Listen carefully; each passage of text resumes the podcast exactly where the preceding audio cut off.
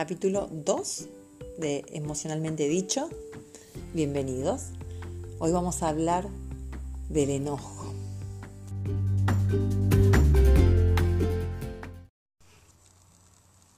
El enojo es la estrella del capítulo número 2 y en lugar de decir del amor al odio, digo del amor al enojo, ¿no? El capítulo 1 había sido el amor y el capítulo 2 es el enojo.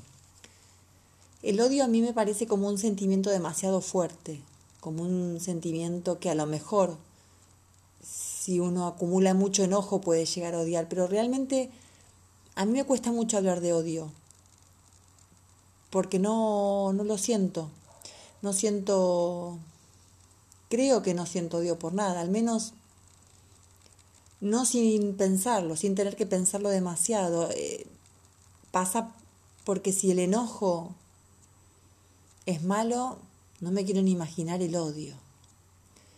¿Y qué es el enojo? Podríamos decir que el enojo es una emoción, es un sentimiento, incluso puede llegar a ser un estado.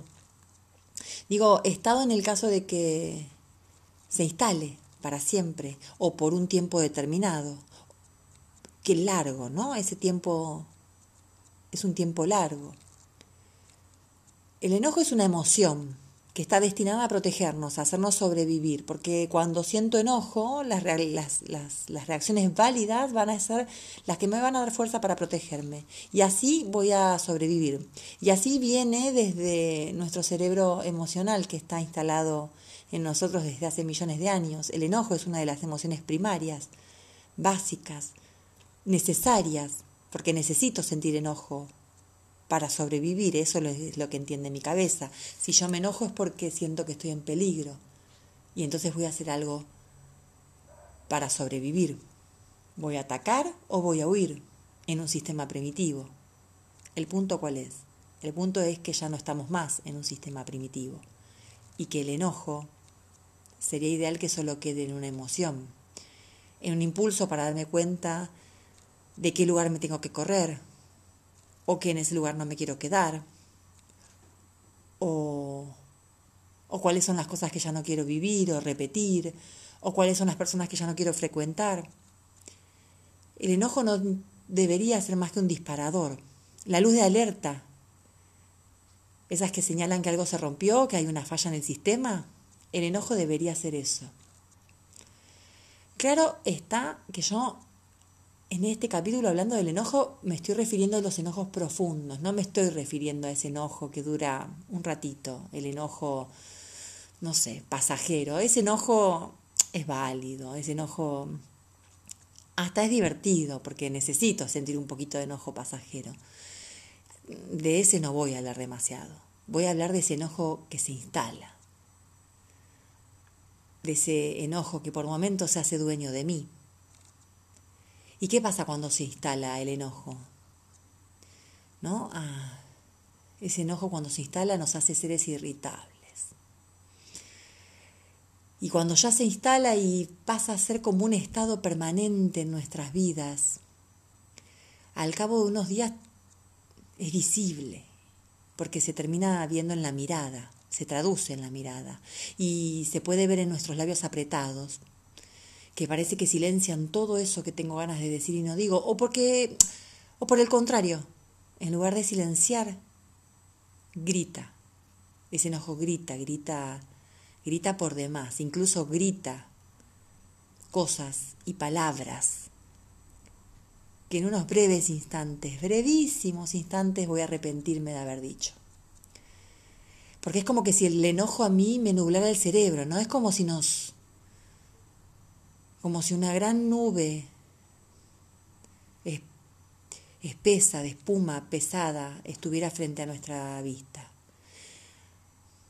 Y entonces, en lugar de pensar o de analizar o de siquiera intentar comprender qué es lo que me duele, qué es lo que hace que nos enojemos, me enfoco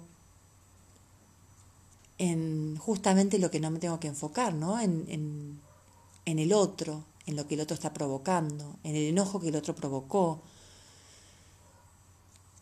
en el enojo en sí, en esa emoción que pasó a ser una, sensación y que pasó a ser un estado, que, que se queda en mi cuerpo. Entonces, Cuando estoy enojada, presto atención a todo aquello que más me va a irritar. Incluso me van a irritar las cosas que en otro estado normal o diferente incluso, porque no tengo por qué sentir que hay estados más normales que otros, sino que en un estado diferente ni siquiera llamarían mi atención. Pero cuando estoy en ese estado de enojo, son motivo de agrandar ese enojo. El enojo tiene una característica que es horrenda, porque es acumulable.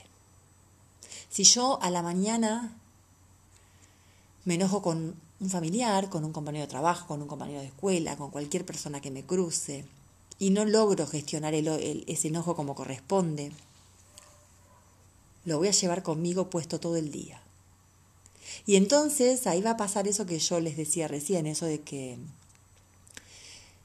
acciones, situaciones que en otro estado ni siquiera repararía mi atención, en este estado van a ser motivo de agrandar ese enojo. Entonces lo voy acumulando y lo voy acumulando durante el día. Y al final del día, si no lo pude sacar, si no pude ponerlo en palabras, si no pude entender qué era lo que me estaba molestando desde la mañana temprano, ese enojo se instala en mi cuerpo, haciendo daño. Se instala en todo mi cuerpo, pasando por mis manos, por mi cabeza ni hablar. Se adueña de mis pensamientos se instala. Y en definitiva, ¿qué es el enojo? Y Google me la puso fácil, porque se me ocurrió buscar en Google cuál era el significado del enojo. Y da dos opciones. La primera dice enfado, especialmente el que está causado por una falta de, de obediencia o de obligación o de respeto. Y abajo pone, como para completar la información, el aumento desmedido de precios provocó el enojo de los clientes. Y la segunda opción Directamente pone cosas que ocasionan molestia o trabajo. O trabajo. Me pareció tan raro. Y como para reafirmar la información, aclara cuántos enojos me has causado. Era ahí donde quería llegar. Y es como que fue una vía rápida. ¿Qué es lo que nos enoja? En definitiva, ¿qué es lo que despierta esa sensación de enojo y de rabia? ¿Qué es lo que hace que me enoje? ¿Qué es lo que provoca que yo sienta ira?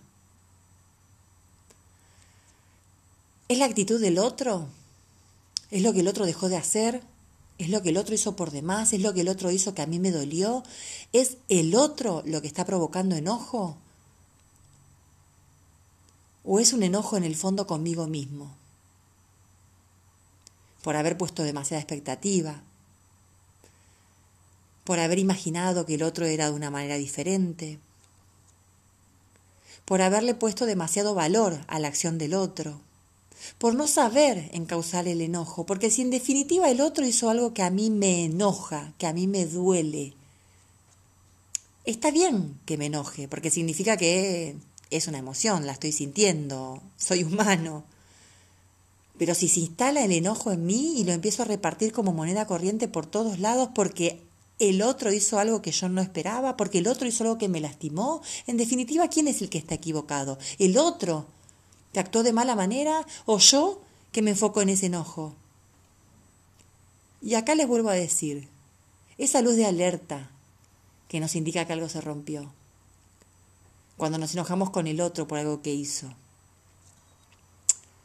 Yo del otro no me puedo ocupar.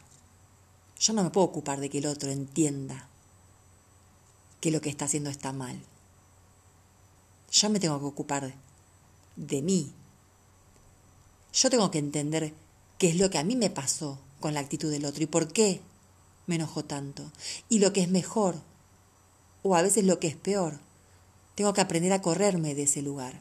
Si en definitiva el otro hace cosas que a mí me enojan y que me duelen y que me lastiman, ¿por qué me quedo? Y entonces ahí el enojo con quién es. ¿Con el otro o es conmigo mismo por, por ponerme en esa situación vulnerable, en esa situación de desventaja en donde yo dejo que el otro siga haciendo cosas que a mí me enojan. Cuando el enojo no es digerido, cuando el enojo no es masticado como corresponde y hecha una buena digestión de ese enojo, vuelve. El enojo vuelve, tiene una característica tremenda que les decía hace un rato, que es acumulable. Y que cuando acumulamos y acumulamos, un día estalla por un lugar incorrecto. Con suerte estalla en un brote de ira, con palabras, con algún jarrón revoleado. Pero a mí lo que me preocupa es cuando ese enojo se instala y no lo puedo sacar afuera. ¿Y qué hago con ese enojo? Lastima mi cuerpo. Hace daño sobre mi propio ser. Es como que si mi cabeza tuviera una lista de enojos. Y además pasa algo cuando acumulo mucho enojo, en las relaciones esto es muy común. Y digo en las relaciones refiriéndome a relaciones de pareja, relaciones de madre-hija, relaciones de amistad. Cuando acumulamos el enojo, cuando no le damos el lugar de charla, de palabra, cuando no lo ponemos en el lugar que corresponde, ese enojo se siente con derecho de aparecer en cualquier momento y de sacar esa lista de enojos atrasados que tenía y de hacerlos reclamar, como si así fuéramos a cambiar algo. El enojo tiene que servirnos para darnos cuenta qué es lo que nos molesta. Y si lo que y si, perdón, y si lo que nos molesta se puede solucionar y tiene un arreglo y tiene una vuelta de rosca, el enojo lo que me está diciendo es ocupate y hacelo. Y si el enojo lo que me está mostrando es esa situación que yo no puedo controlar, que no puedo modificar, que no depende de mí cambiar, el enojo lo que debería decirme es, ya que con esto no podés, fíjate qué vas a hacer. Si te vas a quedar, si te vas a acostumbrar, si te vas a ir. Siempre hablo del vaso, del vaso de la espuma, ¿no? Que cuando sirvo un vaso de gaseosa muy rápido, se hace mucha espuma en el vaso y mientras la espuma esté arriba yo no puedo ver con claridad lo que está pasando, no puedo disfrutar de esa gaseosa y el enojo es así, el enojo es pura espuma. Así que mm, una recomendación es nunca hablemos con la espuma arriba. Cuando suele pasar, ¿eh? Y cuando al enojo le damos unos días, ya no es tan grave. Y si es tan grave, lo que me está diciendo es marcándome esa luz de alerta es acá hay que hacer algo hay que irse, hay que quedarse, hay que dar vuelta a la página. Porque si el enojo es tan grave que persiste unos días, tengo que aprender que yo con eso tengo que hacer algo, porque el enojo no puede quedarse. Aceptar, gestionar, trabajar, entender, comprender, respetarme a mí mismo, que con ese enojo yo no voy a seguir viviendo. El enojo en definitiva me hace daño a mí, al otro no. A mí me hace daño. Nunca hablemos en medio del enojo. Desperdicié muchos, muchos años de mi vida enojada, pensando que las cosas no eran como yo merecía o como yo quería. Y fue gracioso un día darme cuenta que había perdido tiempo estando enojada y que ese enojo hasta me había hecho daño a mí misma. Porque el enojo, como siempre digo, lastima por dentro. Puede llegar a ser muy dañino. Y un día, no sé bien por qué ni qué fue lo que me hizo cambiar de idea. Decidí que no iba a estar más enojada. Y aprendí una serie de palabras que estaban buenas y que las tengo conmigo siempre. Son aceptar, corregir, cambiar. Me sigo enojando, ¿eh? Sí, me sigo enojando. De a ratos me enojo. Unos días, a veces, cuando la situación lo amerita, ese enojo lo dejo que ande dando vueltas un par de días por mi cabeza y después, cuando logro que baje la espuma, que ya no me parece tan grave, o que si, si sigue pareciendo grave, decidí qué voy a hacer con eso, si tengo algo para solucionarlo, si no tengo nada para hacer. Recién ahí me ocupo, porque cuando la espuma está arriba de todo, el enojo no es un buen consejero. Siempre pienso que el ser humano se enoja mucho con el otro, o con lo otro, o con la situación que no puede controlar. Y finalmente entendí que en cada enojo se me va un poquito de tiempo. A mi edad, además, me salen un par de marcas en la piel, un par de arrugas y se me estruja un poco más los intestinos. Eso a mí mucho no me gusta, la verdad. Después de muchos enojos y muchos enojos, supe entender que no me gusta estar enojada. Que el enojo es una emoción básica, es primaria, es necesaria. Pero que el enojo no tiene que ser más que el impulso para aprender a cambiar que el enojo no puede instalarse como un estado, sino que tiene que ser una emoción. A lo sumo puedo darle tiempo, unos días, para que sea un sentimiento, pero no más de eso, unos días, porque lo que no pude controlar no merece mi enojo, no merece llevarse parte de mi tiempo, de mi pensamiento. Mm, hay algo que no puedo no mencionar cuando hablamos del enojo, que es el enojo con nosotros mismos. Y hagamos un ejercicio, pensemos en todo lo que hablamos del enojo, pero en relación a nosotros mismos. Cuando nos enojamos mucho con nosotros mismos, aflojemos, no seamos tan exigentes. Vamos a darnos una oportunidad nueva, a reconocer que sí, que nos enojamos porque hicimos algo que no estaba bien, que nos dolió, que no nos gustó, que nos equivocamos pero que desde ahí vamos a aprender. No nos castiguemos, porque lo peor que podemos hacer es castigarnos a nosotros mismos. Ya bastante tenía con el enojo y con aprender a superar esa equivocación o ese error o esa frustración o ese fracaso. El enojo tiene que ser pasajero, tiene que pasar rápido, no se puede instalar en mi cuerpo. Así que al enojo, poca cabida, poco tiempo, y mucho aprendizaje. El enojo pasa rápido y la vida mía pasa muy rápido. Así que yo elijo que mi enojo no se instale. Yo elijo saber que cuando me enojo hay algo para hacer.